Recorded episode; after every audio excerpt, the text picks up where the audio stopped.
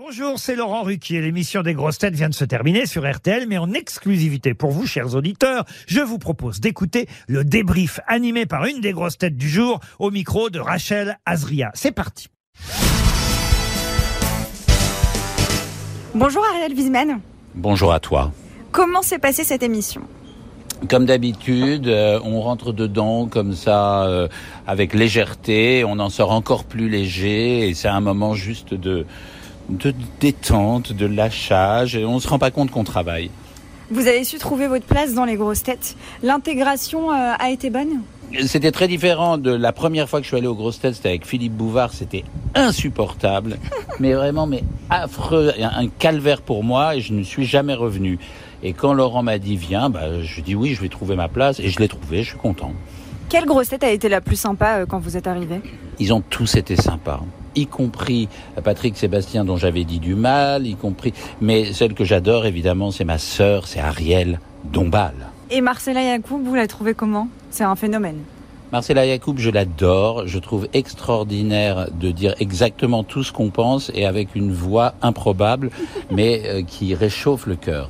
Vous en pensez quoi de l'affaire euh, Jean-Philippe Janssen euh, en princesse de Dubaï?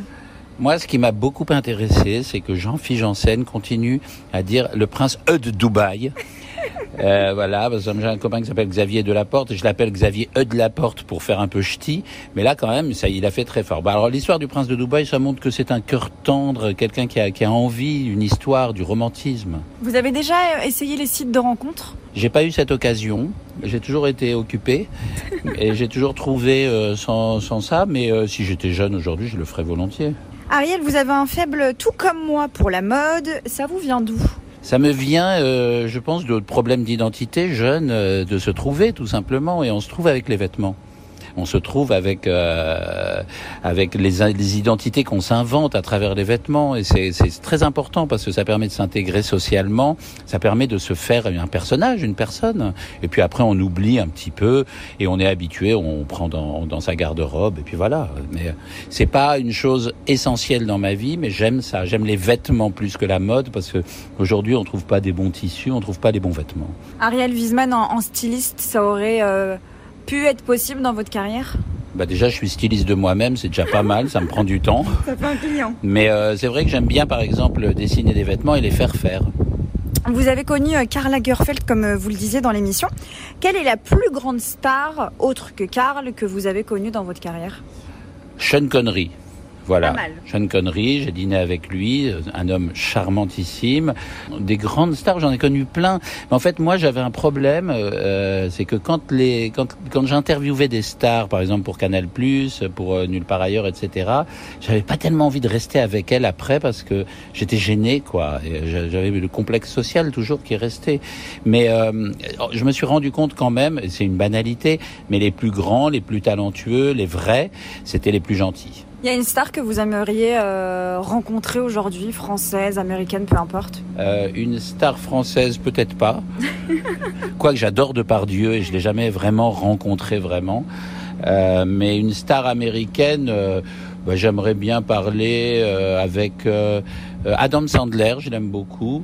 J'aime beaucoup le gars aussi de, de Foda. Oui. Le, le- le héros Doron. de Foda. Ouais, Doron. Doron, je l'adore. Peut-être des écrivains, Mar- Mario Vargas Llosa. euh, J'aurais aimé rencontrer Borges. Bon bah on va quand même essayer d'envoyer une, une demande à, à Depardieu pour voir s'il répond. Et Ah on bah vous oui. invitera, euh, on Ah, vous invitera dans l'émission. Non, mais aux grosses têtes, il serait incroyable de par Dieu. Vous pensez qu'il ferait une bonne grosse tête? Ce serait la meilleure. Il serait au- au-dessus de tout le monde, évidemment. Il a des réparties incroyables. Il a des opinions incroyables. Et j'avoue que j'étais très prévenu contre Kersozon et j'ai adoré quand il était avec nous. Il a un très bon fond. Même Oui. ça se voit pas, mais il a un très bon fond, euh, Olivier de Carsozon. Merci Ariel Wiesman et on vous retrouve euh, prochainement dans les grosses têtes. Vous revenez J'espère, la semaine prochaine, toutes les semaines. Et ben voilà, c'est noté. Merci. Merci. Merci d'avoir écouté le débrief des grosses têtes. Soyez au rendez-vous demain pour une nouvelle émission à 15h30 sur RTL ou encore en replay sur l'application et bien sûr toutes nos plateformes partenaires.